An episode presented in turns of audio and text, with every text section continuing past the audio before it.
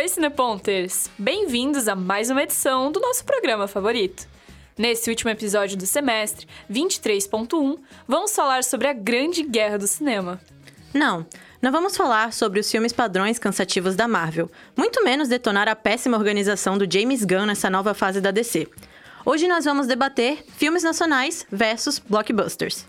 Segundo o portal O Globo, após a pandemia, o cinema nacional, que vinha avançando em suas produções e conquistando um público fiel, retrocedeu e vem enfrentando uma escassez de público em grande escala. Esse público é facilmente encontrado nas salas de cinema que reproduzem os blockbusters. Eu sou a Luísa Fepe. E eu sou a Yara Rocha. E o papo de hoje é o Brasil que não está nas telas.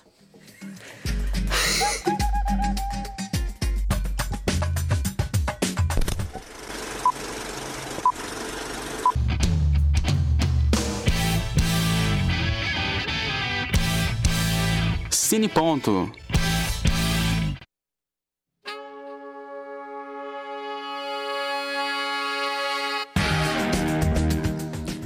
Antes da gente entrar nessa discussão que pode alterar os níveis de adrenalina dessas meras futuras escalouras, amantes de cinema e review Leatherboxd, o Pedro Guerrazi saiu pelo campus da UFSC para escutar a opinião dos estudantes sobre cinema nacional. Diga a voz de Deus, Pedro.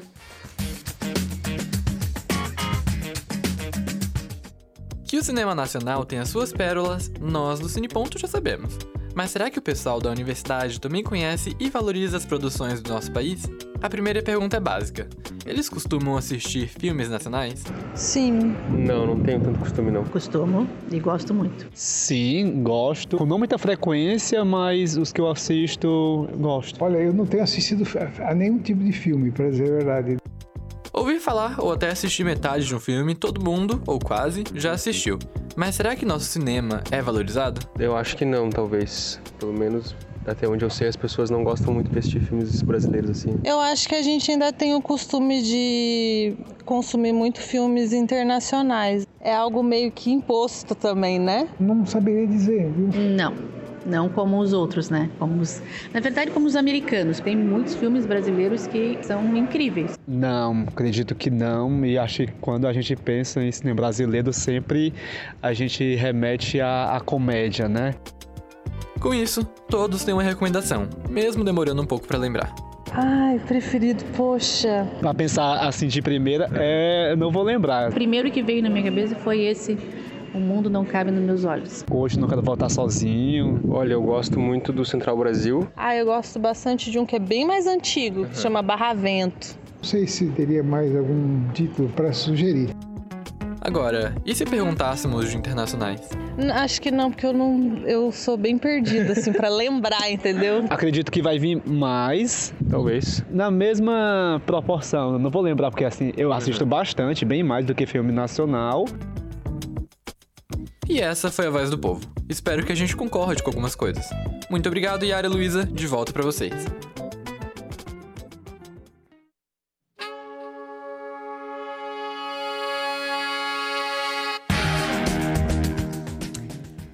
Valeu, Pedro. Bom, acho que agora estamos devidamente prontas para queimar pneus em frente ao Ministério da Cultura.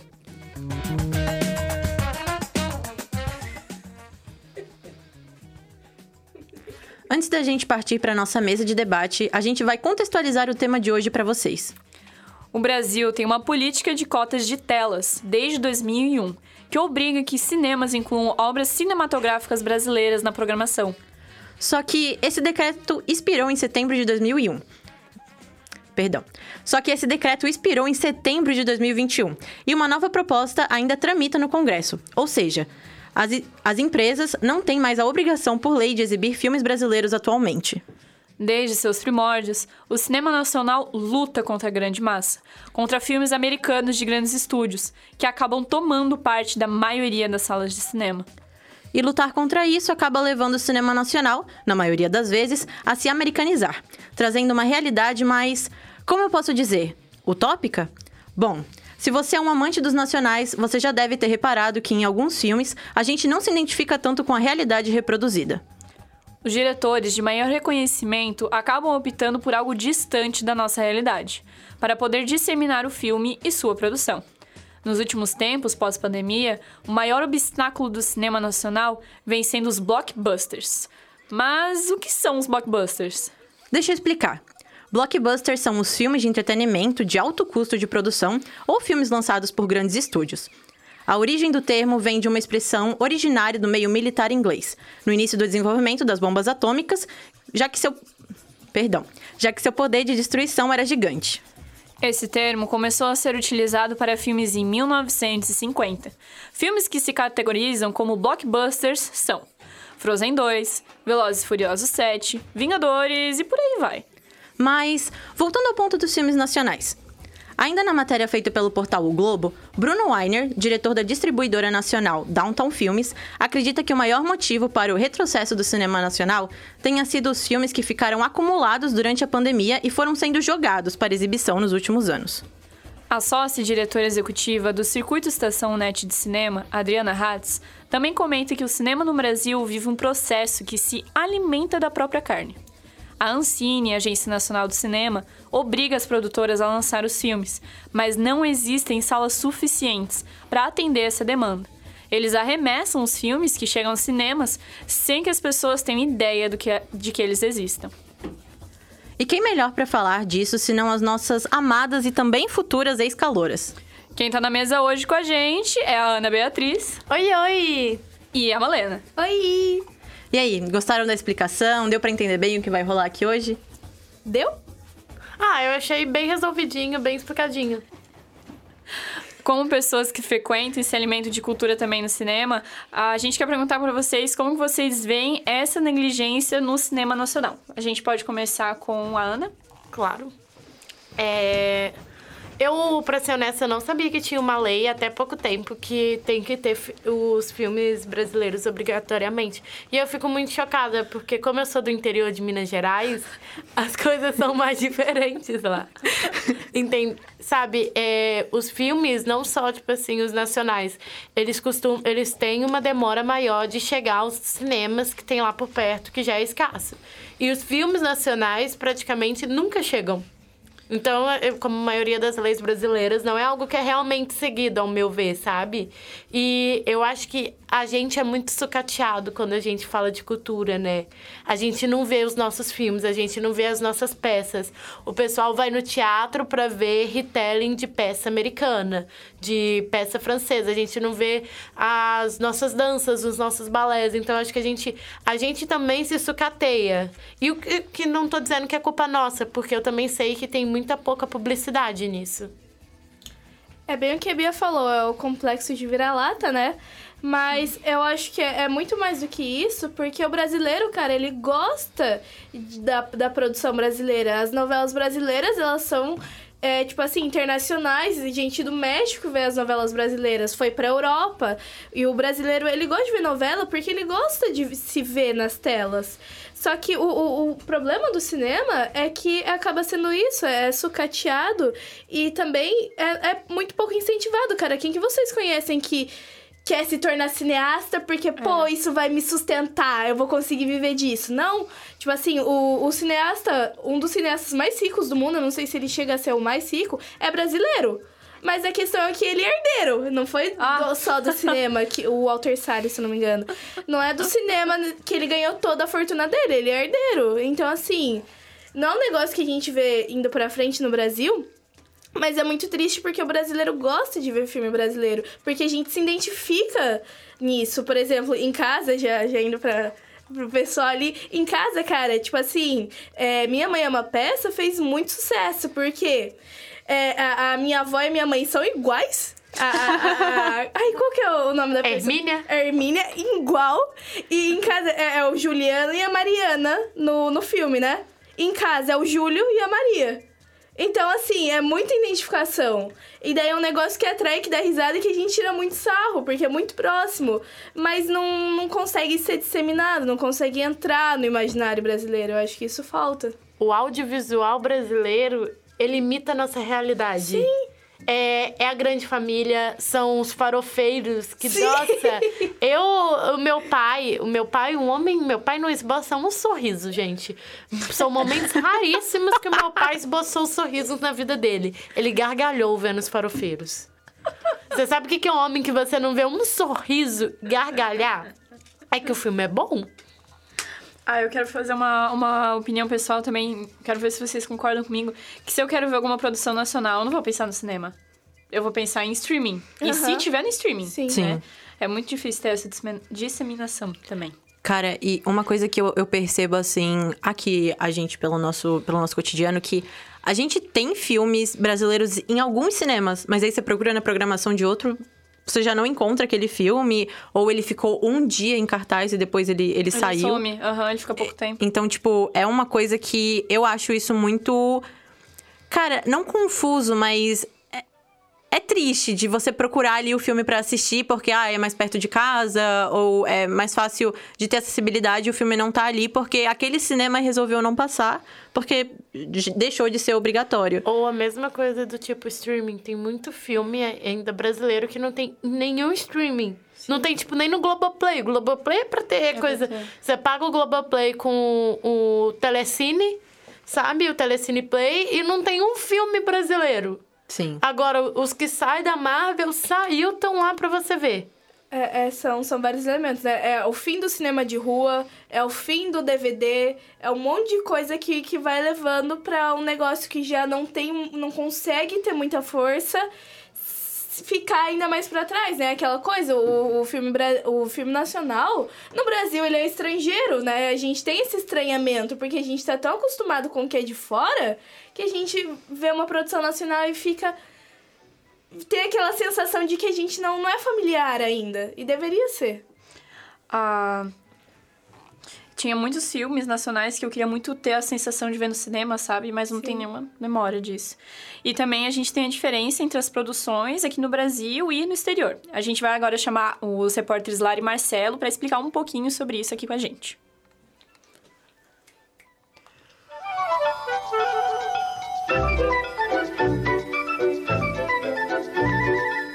E aí, Cineponters? Para entender melhor algumas questões relacionadas ao cinema nacional, nossa apresentadora, Luísa Fepe, conversou com Henrique Finco, que é um professor de cinema aqui na UFSC. Primeiro, eles conversaram como dois fãs apaixonados sobre a fotografia de Cidade de Deus. O professor que ensina fotografia cinematográfica explicou que as técnicas utilizadas naquele filme não são replicadas em outros filmes brasileiros. Se você pegar o filme Cidade de Deus, por exemplo, é uma fotografia única. Não existe outro filme brasileiro que tenha esse tipo de fotografia. Sim, é muito lindo. Ela saiu cara, ela é cara. O tipo de controle que foi usado, o tipo de equipamento, o tipo de. Nossa, é uma fotografia cara. O fotógrafo do Charlone, ele é uruguaio, radicado no Brasil já há muito tempo, né? ele tem muita experiência em fotografia estilizada. O filme Cidade de Deus, você olha ele, parece que ele é fotografia natural, natu- naturalista, não é. Ela é extremamente estilizada. Isso é raro no cinema brasileiro. O cinema brasileiro faz o feijão com arroz. A inspiração no cinema novo, cinema neorrealista é muito forte ainda. A tendência do cinema brasileiro é, é não estilizar, é imitar o jeito que a gente enxerga o mundo. Né? E nisso é competente. Sim. Mas é isso. Não tem muitas novidades. Né? E adivinhe só por que isso acontece. Acertou quem disse falta de recurso. O professor contou mais sobre a diferença entre os investimentos estatais no cinema, no Brasil e no resto do mundo. Se você pegar qualquer cinematografia mundial, os governos investem pesadamente. Né? Nos Estados Unidos, então, ah, quase todos os filmes são financiados pelo poder público, embora não pareça, Ah, mas todos são, muito pesadamente. Então, qualquer filme, e a maior parte deles são filmes de guerra, de ação, tal, a Marinha, as Forças Armadas dos Estados Unidos cedem para eles coisas, que são coisas muito caras.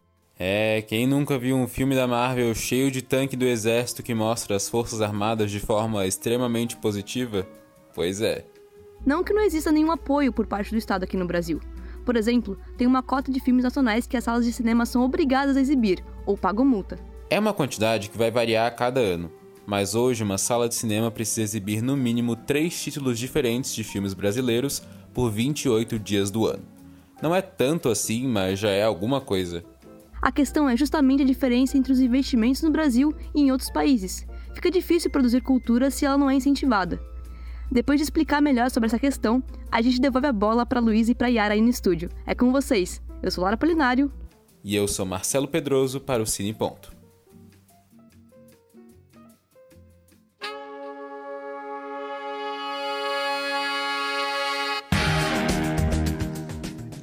Valeu, gente. Muito obrigado. Com isso, eu queria saber se vocês já passaram por essa experiência de reparar na produção dos filmes ou se tem algum comentário sobre o boletim. É, eu gostei muito do, do boletim do Marcelo e da, da Lara, porque eu acho que isso diz muito sobre o jeito que a gente enxerga o cinema, né? Porque o, o, o imperialismo, ele fala muito nisso, porque o, o cinema norte-americano, ele é a, a, propaganda dos Estados Unidos, né? Pô, a, a impressão que a gente tem nos Estados Unidos, que é uma impressão que a gente tem desde criança, porque a gente consome muito isso. Então, acho que isso também tem muito a ver com é, o, o que, que o país onde o filme está sendo produzido vai... Quer, como ele quer passar a imagem dele, né? Não deixa de ser publicidade. Então, é, é bem isso. Cara, eu, eu presto muita atenção na questão estética, porque às vezes eu vejo um filme que é horrível. Só se ele for bonito eu tô vendo ele. Tipo a Melly Polen. Mas é. ah, que ódio. Você tem cara de quem gosta? Eu gosto. Eu sabia. Mas eu acho o, a produção, a filmografia, a fotografia do cinema brasileiro surreal, cara. Até os filmes que a gente pode achar que é mais bobo, tipo comédia, porque a comédia, historicamente, ela sempre foi considerada um gênero bobo, um gênero fraco, um gênero pobre, sendo que a comédia é algo muito rico, sabe? A gente tem esse conceito desde a antiguidade, desde os gregos, porque a comédia era algo mais acessível. Mas a gente tem é, Flores Raras. Eu acho a filmografia de Flores Raras sensacional. Conta sobre o quê? É, é essa poeta, eu esqueci o nome da poeta, mas é, quem faz é a tia. A tia Zelda de Sabrina, sabe? Do Sabrina Novo, com a Glória Pires. Ela tem um caso lésbico, sabe? Uma delícia. eu, eu lembro que eu vi no Telecine quando eu era mais nova. E eu acho a filmografia desse filme linda, linda, linda. Um filme muito bonito. E até, tipo, quando eu penso qualquer gato vira-lata. E eu acho que pro tom do filme ele é muito bonito também, sabe? Aquela, aquela vibe carioca, sol, mar, caipirinha. Muito bom. Ai, como é que é aquele filme que tem. que é de Natal? É, Tudo Bem Até o Natal que Vem. Vocês sabem esse? É o que tem o, o Porchat? Não, não é o Porchat, é o... Leandro Hassum? É o... Aham, uhum, bem esse aí, cara aí. Cara, eu acho ele muito bonito, porque a, a, a, o filme, ele traz a emoção. Todas as fotografias dele dão muita emoção, a produção dele é muito bonita também. Cara, eu, eu reparo eu, da, da, do mesmo modo que eu reparo no, nos filmes de fora. Então, assim, é aquilo de e eu percebo o quanto eu sou capaz de perceber sendo leiga no assunto, mas eu com certeza percebo. E eu com certeza acho que deve ser. Deve ser elogiado, sim. É um negócio que é, é, tem que ser prestado atenção, porque a, a arte, a, a, parte mais artística mesmo dos filmes brasileiros é realmente muito bonita. A gente não, muito bonita. A gente não pode deixar de, de desconsiderar isso. Cara, eu acho que uma das coisas que. Eu não digo que é melhoria, porque eu acho que é o mínimo, mas os, as plataformas de streaming, eu sinto que algumas estão investindo um pouco mais nessa questão do, dos filmes brasileiros. A gente tem na Netflix, que teve aquele Além do Universo, eu acho, Sim. que é com a Julia B, uhum. que foi um filme que foi um grande orçamento investido nesse filme, que tem muitas cenas assim que a gente costuma não ver. E não são nem cenas que a gente não costuma ver, mas a forma que foi filmado, o cuidado na direção de arte, na direção de imagem, a gente vê que tem um cuidado ali que a gente não vê normalmente nos filmes é, que, que acabam indo para o cinema. E também é, aquele Ricos de Amor, que é com a Giovanna Lancelotti, também é muito bom e dá para ver que, que teve um, um grande investimento. E também, eu até trazendo um outro tópico aqui, que é a HBO, que fez agora há pouco uma série, que é No Mundo da Luna, que é a adaptação do livro da Karina Risse. E também fez Procura-se, que é a adaptação de Procura-se o Marido, o Marido, que também é da Karina Risse. E eu acho que, tipo, isso é uma das coisas que o Brasil menos tem, mas que nos últimos anos ainda tem um, crescimento, que é as adaptações literárias. Que a gente acaba não, não tendo tanto quanto a gente tem nos Estados Unidos. Nos Estados Unidos a gente vê que a adaptação literária, cara, tá pipocando todo lugar que você olha tem uma adaptação. Às vezes é de um livro menor, às vezes é de um livro maior. E, e é esse o ponto que é, dá para chegar, que tipo. Nos Estados Unidos, um livro pequeno que não tem um público grande ganha, uma adaptação. E os filmes que. E aqui no Brasil, tipo, o livro ele tem que ser extremamente popular para ele ganhar uma adaptação. Você não vê um, um, livro pequenininho de uma autora ganhando esse tipo de destaque. Mas eu acho que também tem uma diferença. Porque até os livros pequenos nos Estados Unidos, eles muitas vezes têm um público muito maior do que os livros grandes do Brasil. Porque o brasileiro, ele não lê a leitura própria. Então, tipo assim, o que é um livro pouco conhecido dos Estados Unidos, às vezes é best-seller fora dos Estados Unidos, entendeu? Aqui no Brasil, os nossos livros, gente, é, você pergunta na rua, pouquíssima gente tem lido o livro brasileiro. Até me, eu nem tô falando de clássico, eu tô falando de pós-contemporâneo. Até os clássicos são, são negligenciados. Não, os clássicos sim, porque tem toda aquela ideia. Mas, cara, isso que você falou da série da HBO, é, a, o Globoplay, a Globo, tem uma série chamada As Five, eu não sei se. Uhum. E ela é maravilhosa, cara. Não tem coisa mais oh to be a girl in the world do que As Five, sabe? Ela é muito The Sex Life of College Girls Coded, é muito Girlhood Coded, sabe? É, é muito e é muito bom ver o Brasil fazer uma série dessa. Porque tem coisas intrínsecas da feminilidade da mulher brasileira que você não vê em nenhum outro lugar. E tem coisa que você é uma mocinha de 20 e poucos anos entrando ali, né, na vida adulta e você não tem essa mesma experiência vendo coisas que não são do Brasil. Aí, antes da, gente fazer a próxima pergunta, eu só queria fazer um comentário. Que várias da, a maioria das coisas que a gente faz no Brasil são coisas que retratam o nosso cotidiano. Seja adolescente, seja na família. E lá nos Estados Unidos a galera tá fazendo fantasia aos montes. E a gente não vê fantasia no Brasil. Eu lembro que eu vi a série Boca a Boca na Netflix, que tem um dos meus atores favoritos, o Michel. E é um, um, um, uma série que ela é de fantasia e ela é maravilhosa. E quando eu vi, assim, eu lembro que eu me toquei, nossa, nunca tinha visto isso no, no cenário brasileiro. E, puxando isso, eu quero perguntar qual o filme nacional favorito de vocês. É... Nossa, eu tenho alguns favoritos. Manda. Então, então vamos lá. A maioria deles é comédia. Eu sou uma grande amante da comédia porque eu entendo o valor cultural e político dela. é... O Diário de Tati é, Qualquer Gato Vira Lata. De Pernas pro Ar, um. De Pernas pro Ar, dois. Flores Raras e Hoje Eu Quero Voltar Sozinho. Triste. Ah, Autocompadecida também é um dos meus Ótimo. favoritos. Ótimo. Reitero o Alto da Compadecida. E, e pegando da Luísa também, que ela me falou antes da, da gravação do programa, que eu concordei com ela antes, mas então eu vou falar aqui primeiro a Eduardo e Mônica também eu assisti, eu gostei muito. E, e tem vários também que, que eu gostei muito, Cidade de Deus, eu gostei muito, Hum. Marighella, eu gostei muito. Então, assim, são vários filmes incríveis no, no cinema nacional e que... Tropa de Elite. Tropa de Elite, que, que, que mereciam mais. Cara, é, eu, eu reitero da Malena, mesmo sendo a minha. Reitera, é a- a minha eu reitero da reiteração. reiteração. Reitero. o, o Eduardo e Mônica, porque assim, é, eu gosto muito desse filme porque eu acredito que ele tem aquilo que a gente vê muito, que é o cotidiano, tipo, de duas pessoas vivendo normalmente. Tipo, não tem nada muito fantasioso, não tem nada muito. Nossa, acontece isso e a, muda, a vida deles muda completamente. É, é um negócio louco. Não, é só duas pessoas vivendo ali normal, tipo, enfrentando conflitos que a gente tem, assim, a partir do momento que a gente sai do ensino médio pra ir pra faculdade, pelo menos do ponto de vista do Eduardo. E eu também gosto muito do- do- dos clássicos mesmo. Cidade de Deus, O Alto da Compadecida, Central Brasil é Os clássicos. muito bom. E o meu, eu tenho dois pra falar, que é Confissões de Adolescente, que é o filme mais O old to filme. be a girl in the world. O livro, mim- o livro e o filme é muito Girlhood. Porque eu, cara, eu vejo esse filme, eu choro, eu rio, eu amo. Tem uma referência ao Crepúsculo no meio, que é a coisa mais, assim, boba do universo. E eu adoro, que ela é muito real. Ela é muito ser adolescente no Brasil. E Divan, que é com aquela moça... Ah, eu não lembro o nome da novela, não lembro nem o nome da atriz, pra falar pra vocês, pra vocês terem uma referência. que é aquela que é uma mulher que, que conserta a- as casas, ela faz aquele trabalho. É uma novela. Você tá Ela falando foi reprisada. de fina estampa? Ah, o Pereirão?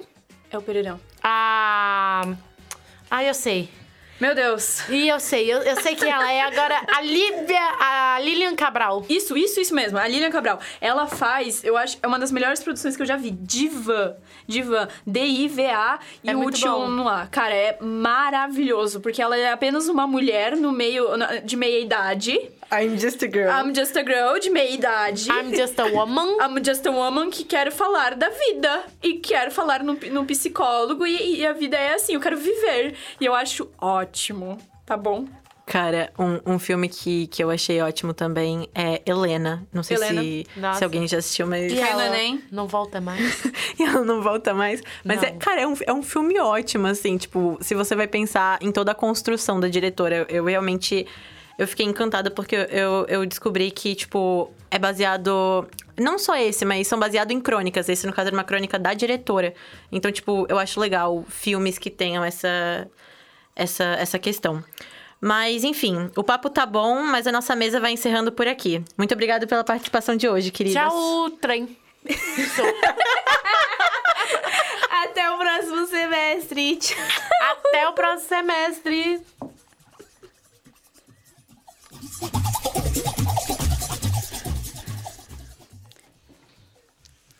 E hoje é dia de chaveirinho. Quem traz pra gente os grandes pontos da história desse moção é a Malena Lima e a Amanda Stella Túlio, do Wagner Moura.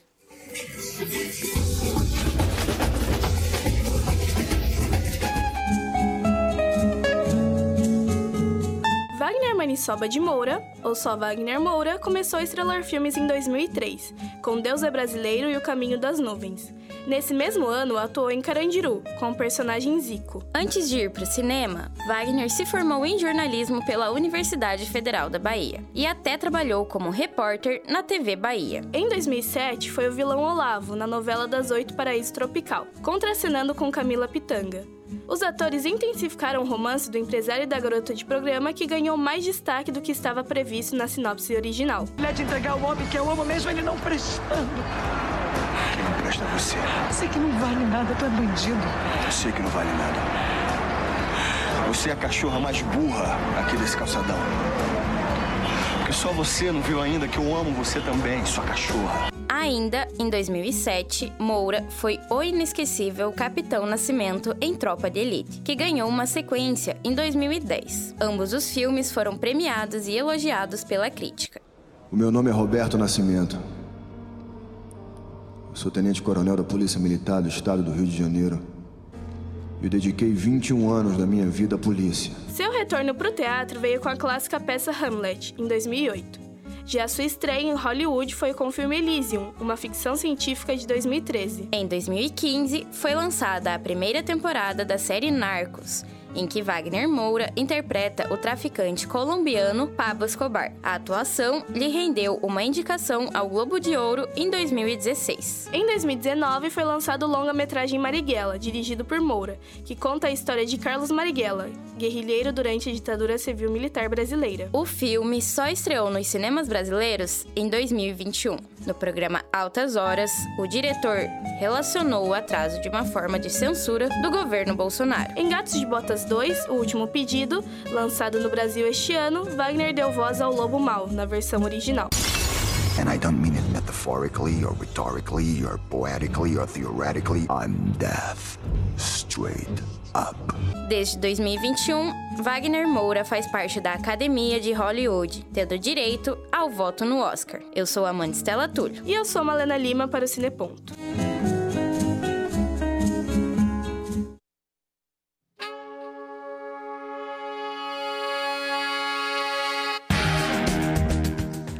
Valeu, meninas. Arrasaram.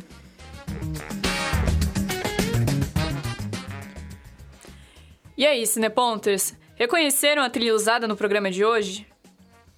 A trilha de hoje foi retirada dos seguintes filmes: Cidade de Deus, lançado em 2002, Premiado nas principais categorias do Grande Prêmio do Cinema Brasileiro em 2003 e indicado ao Oscar de 2004. Rio, lançado em 2011, que recebeu diversas indicações de melhor música com Real in Rio.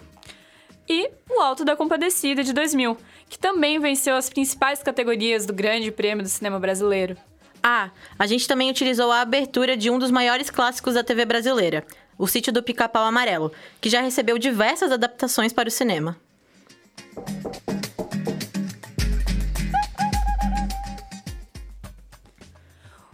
O Cineponto fica por aqui no programa de hoje. Esse foi o último programa do Cineponto do semestre 23.1. Agradecemos a audiência de nossos ouvintes. Mas não se preocupem, o Cineponto está preparando uma programação especial para essas férias e te esperamos no próximo semestre com muito mais discussões polêmicas e cinemas. Para conferir tudo, segue a gente lá no nosso Instagram, arroba Cineponto. Tchau, tchau e nos vemos logo!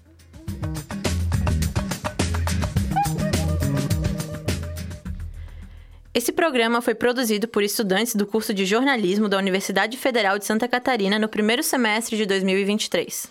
Apresentação e roteiro por Luísa Fepe e Yara Rocha. Boletim por Lara Polinário e Marcelo Pedroso. Mesa redonda com Ana Beatriz Vilete e Malena Lima. Fala Povo por Pedro Guerrazi, Chaveirinho por Malena e Amanda Estela Túlio, Trilha por Luísa Fepe, Artes e Redes por Maria Clara Seben. Técnica por Peter Lobo. Orientação da professora Valciso Culoto. Rádio.UFSC. É jornalismo, é cinema nacional, é rádio e ponto.